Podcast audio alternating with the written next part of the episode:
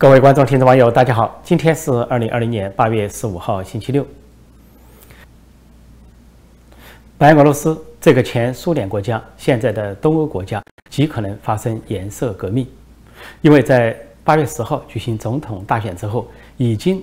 当已经当政二十六年的这个卢卡申科，居然宣称自己呢再次高票获胜，说是百分之八十的选票，然后主要的反对派。啊，就是社会活动人士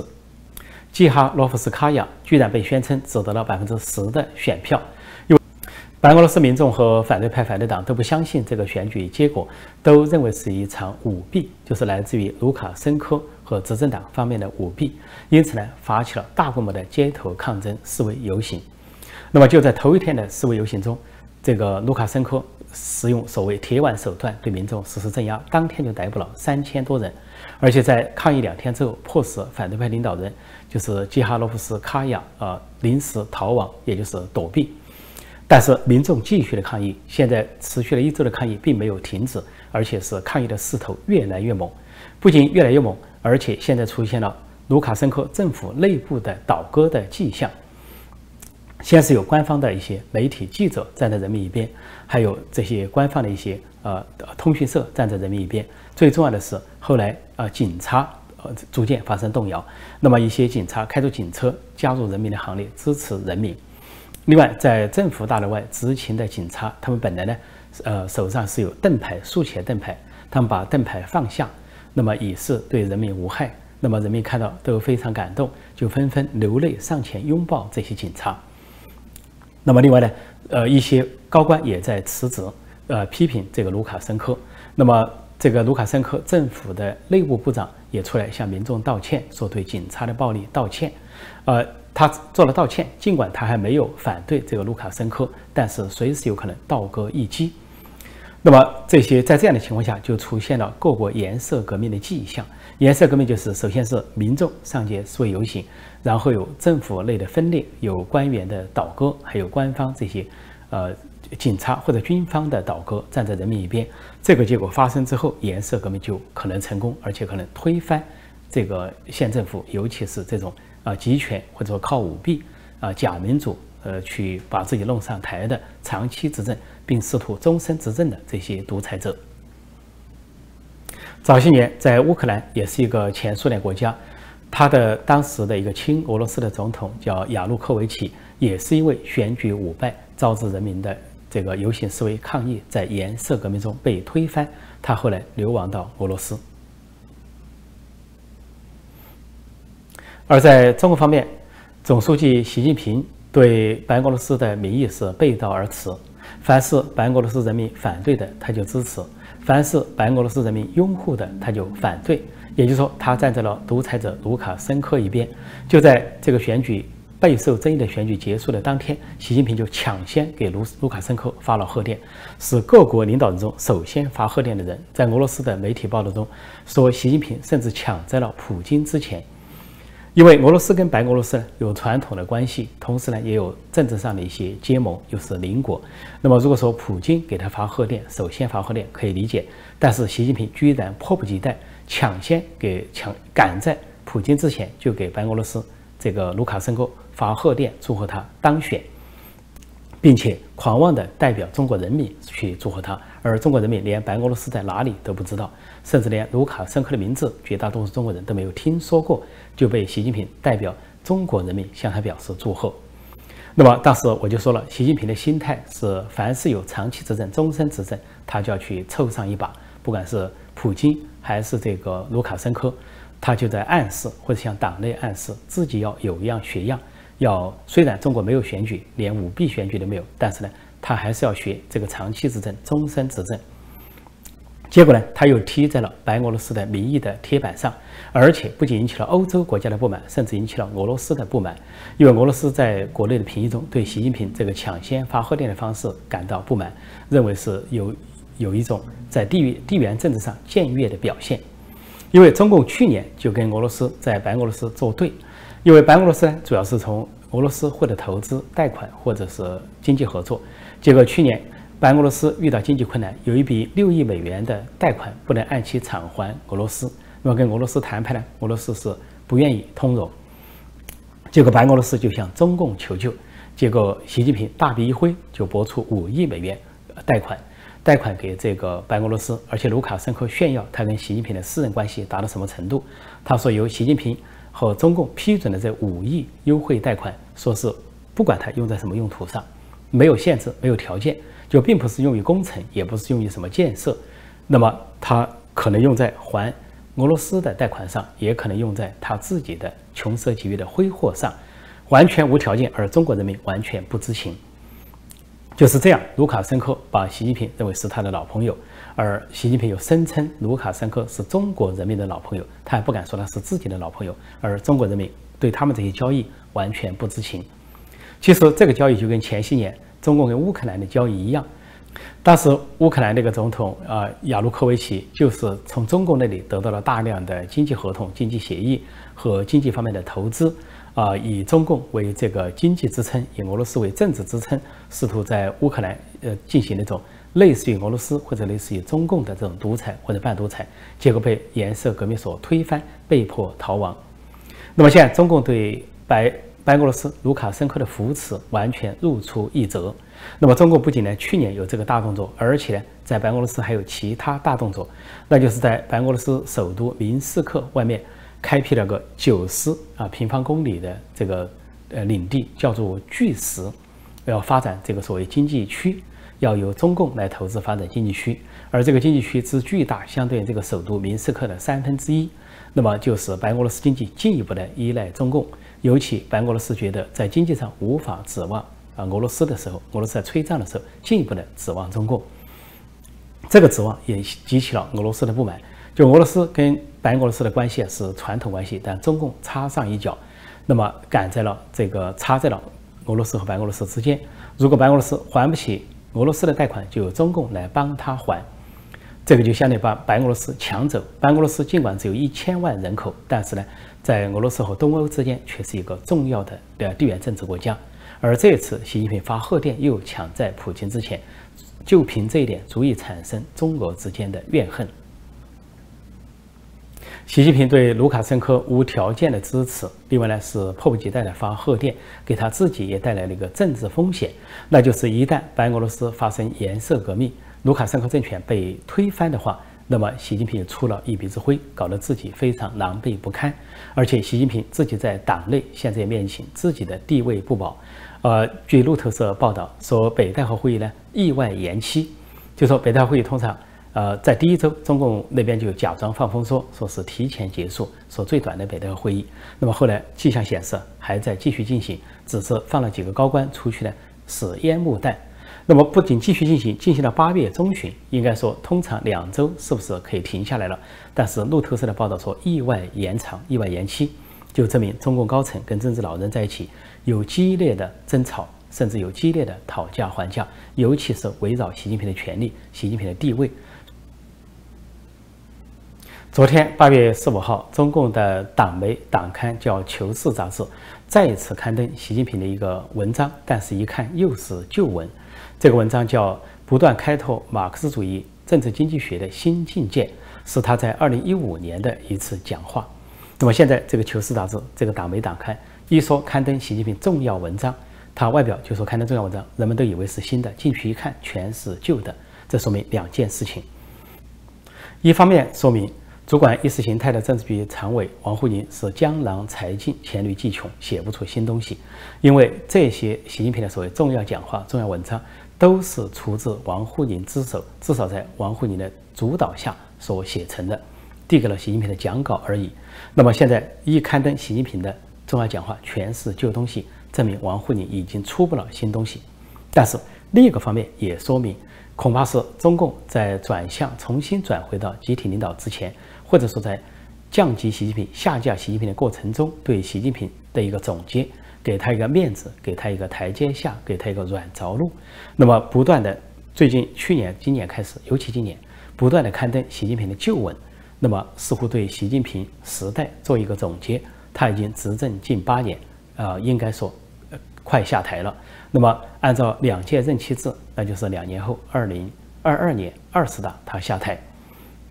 如果说早一点，为了摆脱现在中美关系的困境和中共在国际上的国力、国际孤立局面，也可能不排除让习近平提前下台，或者交出部分关键职务。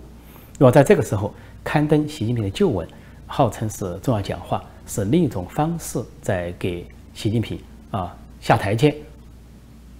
让习近平觉得自己在有面子的情况下，体面的退出政治舞台。当然，这也极可能是中共内部加政治老人为了所谓政局稳定做出的这么一种技巧性的安排。今天在台湾高雄市长补选揭晓，民进党的陈其迈赢得百分之七十选票当选，那么国民党的李维珍落选，相差悬殊。这个对台湾本土派来说，相当于光复高雄；而对陈其迈本人来说，相当于还了他一个公道，因为。这个要从二零一八年讲起，当时，呃，在台湾有个九合一选举，就是县市长选举，高雄作为呃六个直辖市之一，当时选情激烈，选举的结果居然是亲共人士韩国瑜当选，颠覆了民进党和本土派在高雄就是南台湾二十年的地盘，让外界耸动。结果后来发现，实际上那一年中共对台湾进行了大量的网攻。网军、水军大举入侵台湾，制造假新闻，然后在网上对呃民进党或者蔡英文政府大肆的攻击，然后为国民党解释为反对派站台，或者说为亲共的候选人站台，结果中共那次得手，所以导致呢韩国瑜大胜。韩国大胜之后，就到了二零一九年的总统大选，那么这个时候台湾扎紧了篱笆，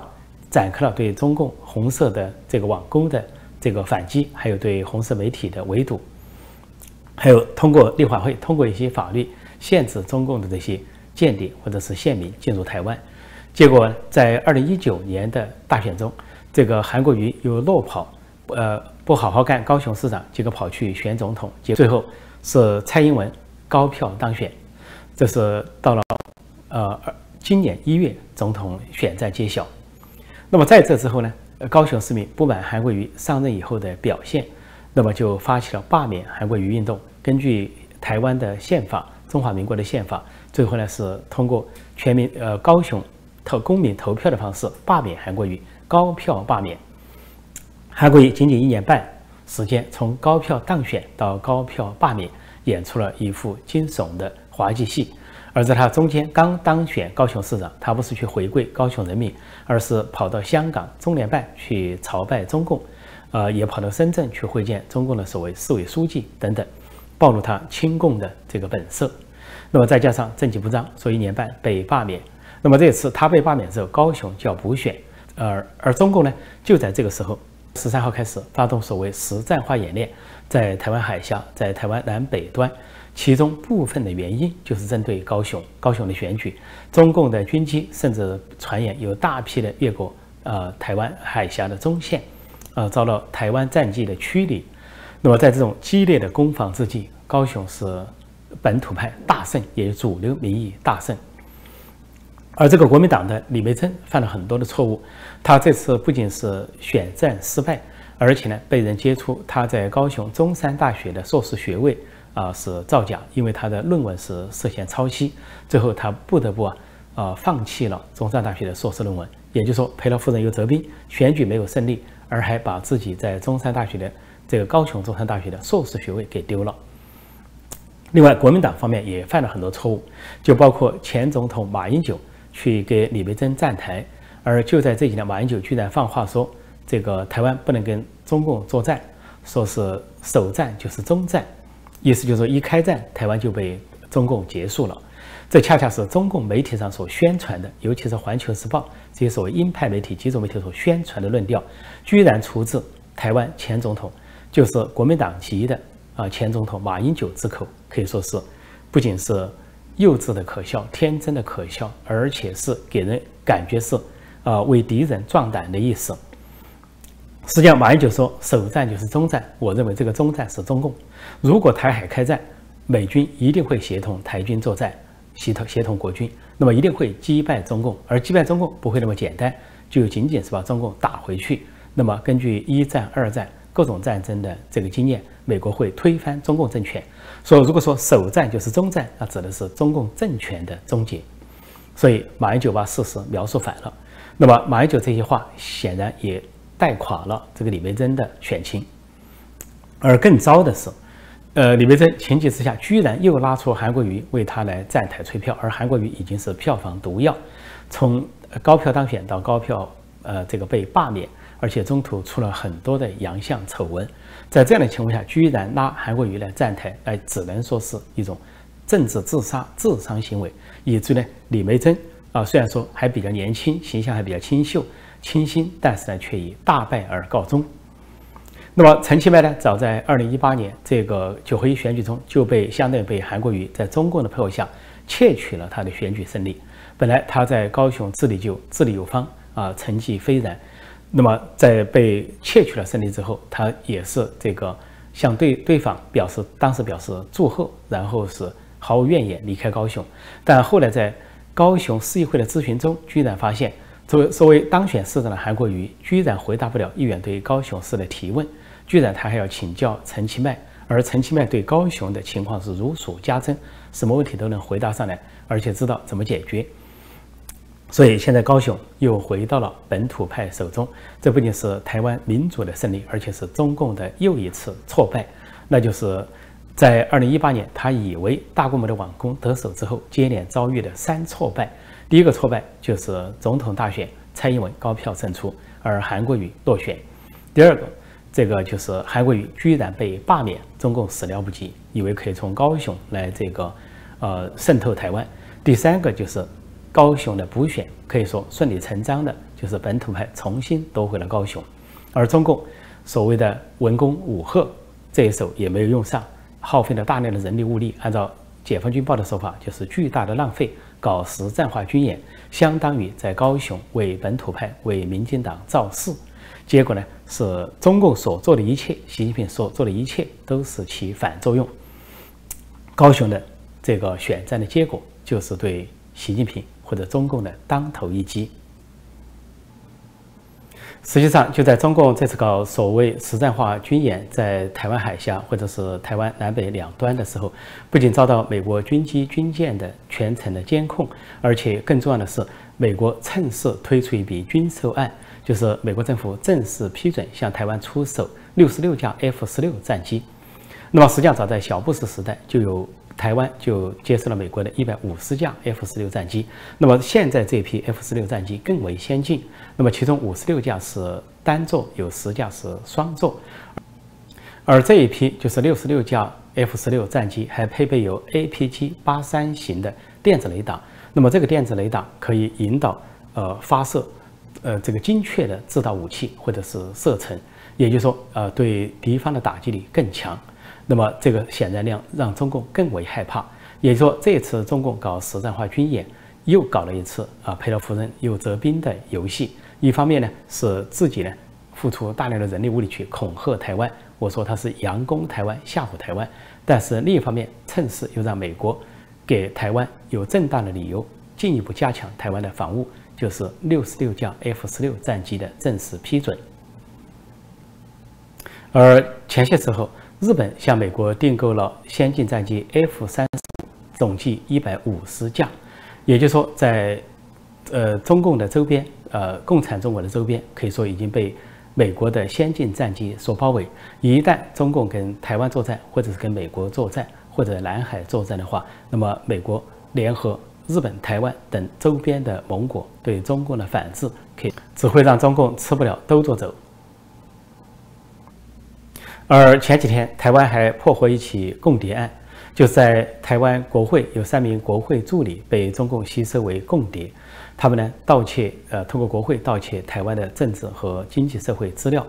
其中甚至包括盗窃台湾总统蔡英文的个人健康资料、个人病历等等，足见中共无孔不入达到什么程度。最近几天。中共央视，也就是中央电视台的主持人或者是前主持人，处于不同的状态，呃，不断的传出各种耸动的新闻或者轰动的新闻，看上去啊千姿百态，出镜不一。首先说一下崔永元，这也是前呃央视的主持人，因为以大胆敢言而著称。那么最近呢，他都是不断的批评中共的这些黑恶现象。那么就在前两天，他突然不仅被边控，他本来要去说日本治病，他有身体有病，在日本一个疗程还没有结束，结果被边控不能出去，不仅被边控，而且突然他昏迷，昏迷之后被送医抢救，抢救之后呢，这些从病例和朋友的议论看来呢，他有可能被人下毒。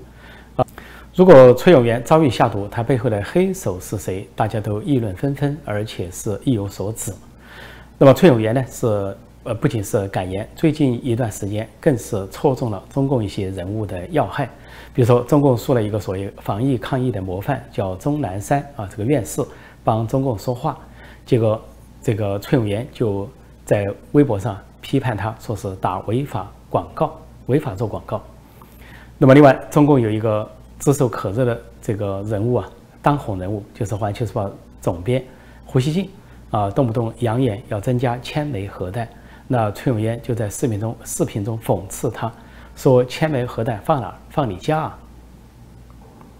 另外，陕西省的千亿矿权大案最早也是崔永元爆爆料相关的一些资料，什么法院的呃文件卷宗失踪等等。那么现在跟这个案件相关的原陕西省委书记赵正永被判处死缓，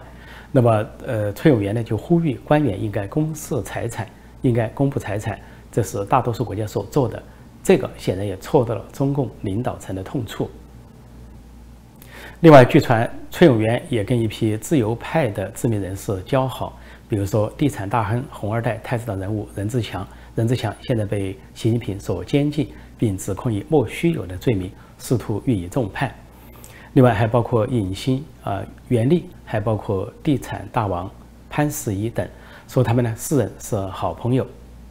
而就在前两天，崔永元昏迷入院被抢救的时候，呃，尹新、袁立的丈夫还发文为他祈祷，也暗示他遭人下毒。另外有个央视主持人叫白岩松，本来呢平时人们对他的印象还不坏，说他有时候讲点真话，实话实说。但是呢，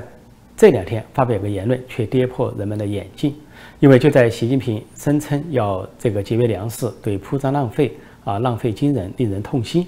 啊之后，这个言论之后呢，他似乎要呼应习近平的讲话，说中国人民还是应该要有饥饿感，说他回忆小时候吃不饱饭啊有饥饿，但是呢。那个时候却所谓啊日子过得是幸福美妙，而且有尊严。说的毛泽东时代尽管饥饿，却幸福美妙有尊严。不知道他怎么个幸福法、美妙法、有尊严法。那么他就呼吁民众呢，说还是要有饥饿感。这就跟民间突然出现的一些标语相关。一些标语说：“返璞归归真，怀念吃粮票的时代。”这显然是中共宣传部门的布局大内宣，为中美对抗。新冷战或者是中美大战做准备，为闭关锁国，也就是习近平所讲的内循环做准备，重新回到毛泽东时代的闭关锁国。所以，这个央视主持人白岩松说“中国人民应该要有饥饿感”这番话，就是这样的背景下出笼，就受到了广广大网民的讽刺和反击，呃，甚至包括一些知名人士的反击。一句典型的话就说：“要有饥饿感，先从你白岩松家里做起。”如果你嫌经验不够，那么请到北朝鲜去体会一段体会一段时间；如果还嫌那里的体会不够，那么就到俄罗斯去挨饿几天，然后再来告诉我们，饥饿感是一个什么感觉。另一个央视主持人也是现任的当红的主持人康辉，前两天说过一句话，现在激怒了十四亿人民，因为面对二零二零年有大瘟疫、大洪水。他却在央视上这样总结：“他说，疫情汛情，二零二零年我们经历了不少意外，但是再大的困难，除以十四亿，也会变得微不足道；再小的力量乘以十四亿，也会也足以战胜一切困难。”他把这个句子编得很精妙，似乎铿锵有力，在这个呃，给现在的共产中国涂脂抹粉啊，让把人民的疾苦变得是微不足道。而把这个所谓呃党的功劳或者党的领导变得是压倒一切，但是他的话激起了全体网民的讨伐，几乎连小粉红自干五五毛党都不敢站出来为他护盘。那么很多人就说，那些特工高干病房和瑞士存款怎么不除以十四亿？应该是有难同当，有福同享啊。还有说，美国百姓的困难怎么不乘以十四亿？实际上说，每个人的小困难乘以十四亿都是滔天巨浪。还说，好事就是几个家族分享。而坏事就是全体奴隶来扛，所以民众非常愤怒，而且最愤怒的是，还这个这个康辉还代表十四亿在那里把十四亿拿来做文章，然后把大家郁闷已久、压抑已久对大洪水、大瘟疫的这种愤怒给激发了出来，所以民众纷纷谴责之后，可以说是刷屏，各个地方都是刷屏，中共不得不收拾首尾，因为连他们的小粉红自干五五毛党都救不了场。在这种情况下，中共干脆全部删除康辉这段讲话，也把所有观众这些留言、听众的留言全部的删除，以示掩盖。还有两个央视的主持人，当红的主持人，他们的命运有大不相同，一个叫董卿，一个叫欧阳夏丹，都是在央视红得发紫的这个女主持，甚至春节联欢晚会上啊，假装声情并茂的，甚至呃合唱什么。呃，难忘今宵的这个董卿，那是家喻户晓。那么据说呢，前不久被中纪委带走调查，有两个说法。一个说法说，这些人呢是涉入了公安部副部长孙立军案，也就孙立军啊是在四月份落马。那么他呢有可能有一些情人或者情妇是央视主持人。那么盛传说董卿跟欧阳夏丹就是他的情人。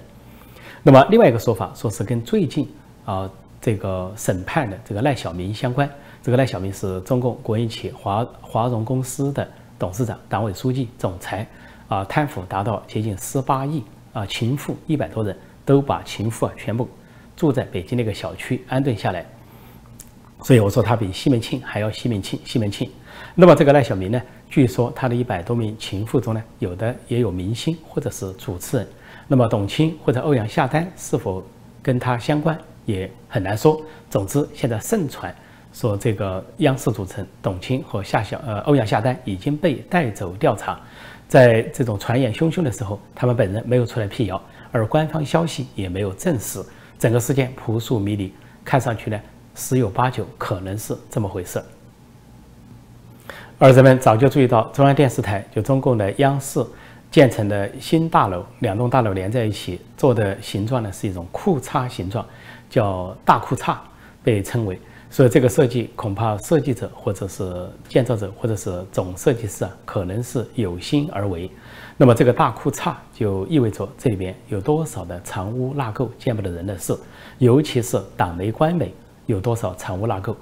而且这个党媒官媒背后的一党专政、党领导一切、媒体信党，这背后有多少见不得人的事，有多少藏污纳垢，一切都以这个大裤衩来象征。最后讲一个小故事，因为央视主持人白岩松那句话“恢复饥饿感”，于是中共高层开会，就由中纪委书记赵乐际来检查大家是否恢复了饥饿感。赵乐际首先问习近平说：“习总书记，你今天恢复饥饿感了吗？”习近平说：“恢复了。你看我两个肩膀上肉都少了，挑不起二百斤了。”赵乐际说：“但是你的腰围很大，腰围很宽，看上去跟董卓似的。”习近平说：“你不懂，里边全是防弹衣，一层又一层的防弹衣。”赵乐际又问王沪宁说：“王沪宁同志，今天你恢复饥饿感了吗？”王沪宁说：“岂止是恢复，我从来就保持饥饿感。你没看我这么瘦骨嶙峋的吗？最多只有六十斤。”赵乐际说：“但是你腰间怎么鼓鼓的？是不是腰椎盘突出？”说着想用手触摸一下。王沪宁紧张地说：“你别动。”里面都是党国机密，都是我给习总书记准备的讲稿，还有提醒错别字的材料。赵乐际又问栗战书说：“栗战书同志，今天你恢复饥饿感了吗？”栗战书说：“恢复了，恢复了，我我我恢复了。”赵乐际说：“那你怎么两个腮帮子鼓鼓的？”栗战书说：“哎，我我我刚刚吃了两个包子，呃，对不起，不好意思，把自己搞得跟个猪头似的。”赵乐基说：“那你坐着别动，别起来走。”别走起路来像个维尼熊似的。好，今天我就暂时讲到这里，谢谢大家收看收听，再见。